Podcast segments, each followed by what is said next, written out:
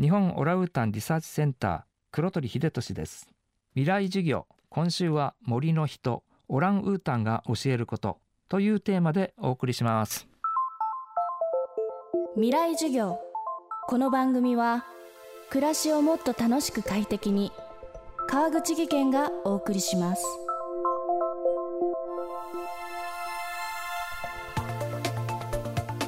今年9月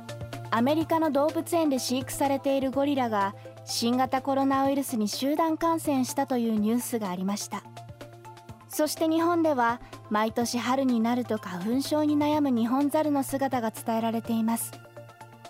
同じ霊長類である私たち人間と近い先祖を持ちながら今は全く違う生活を送っているお猿たち。今週は長年彼らの飼育に携わってきた黒鳥秀俊さんによる大型類人猿の知られざる生き様をご紹介します。未来授業1時間目。まずお猿たちはどう分類されるのか。そして黒鳥さんが今携わっているオランウータンについて聞きました。テーマはオランウータンとはどんな生き物か。まあ霊長類って言うんですけどもだいたい今あの220種類ぐらいと言われてますね。あの猿って言ってもですね本当にちっちゃいネズミみたいな猿からゴリラみたいなの200キロぐらいあるですねでかいものまですごく分かれてるんですね。あの類人猿っていうのはテナガザルがいてその次にオランウータンが分かれてゴリラチンパンジーとあとチンパンジーの小型のボノボっていうのがいるんですけども全部で5種類います。類人の特徴としましてまず明らかにあの普通のニホンザルとかと違うのはまずあの尻尾がないんですね。よくあのぬいぐるみなんかで尻尾がついてるゴリラに尻尾ついてたりするのあれは間違いです。とにかく尻尾がないのが類人猿。それで前のこの腕の方が長いんですね。で日本ザルみたく尻だこを持ってませんしあと頭がいい。すごく頭がいいですね。やっぱりそのアフリカのところ適用するのでやはりそうなったと思うんですけどもで特にそこからオランウータンだけは東南アジアの方にいて他のチンパンジーゴリラボノボっていうのはアフリカにそのまま残ってるわけですね。でまあそういう中でオランウータンすごいちょっと違う感じなんですね。まずオランウータンじゃなくてオランウータンって正式に言うんですけどもインドネシア語とマレー語でですねオランが人という意味です。ウータンが森という意味なんですね。だから森の人。まあ、あの明らかに他のチンパンジーゴリラと違って毛の色が赤っぽいんですね。であと樹状性といってですねほとんど木の上で生活してるんですね。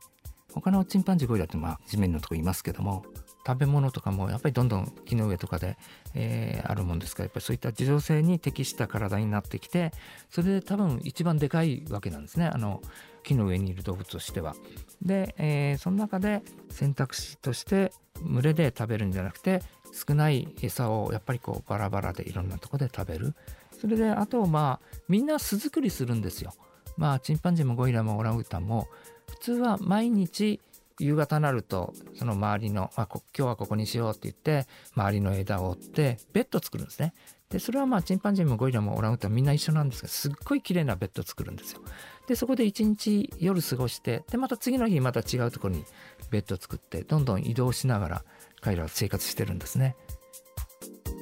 猿たちの中で類人猿と呼ばれるのはテナガザルオランウータンゴリラチンパンジーボノボの5種。ここからテナガザルを除いた4種は特に大型類人猿と言われます。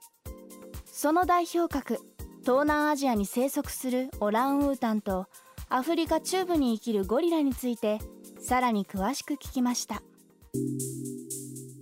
ゴリラとオランウータンですね。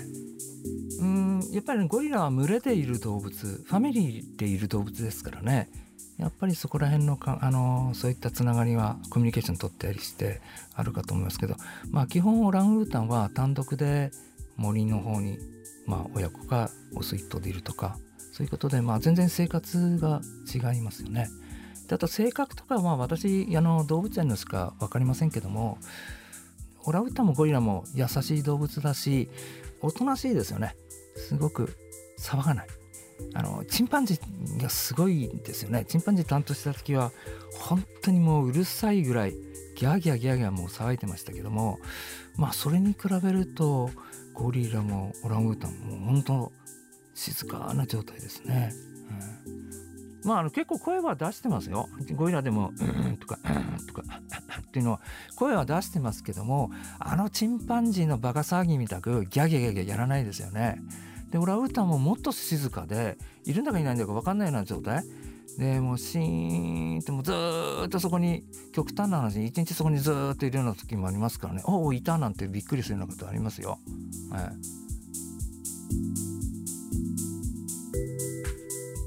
未来授業今週の講師は黒鳥秀俊さん。今日のテーマはオランウータンとはどんな生き物かでした。黒鳥さんの著書恋する猿類人猿の社会で愛情について考えたは CCC メディアハウスから発売中です。未来授業明日も黒鳥秀俊さんの授業をお届けします。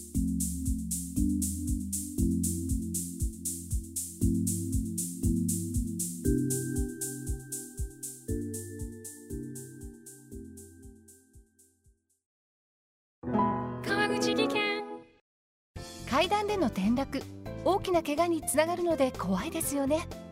足元の見分けにくい階段でもコントラストでくっきり。白いスベラーズが登場しました。皆様の暮らしをもっと楽しく快適に。川口技研のスベラーズです。未来授業。この番組は暮らしをもっと楽しく快適に川口義賢がお送りしました。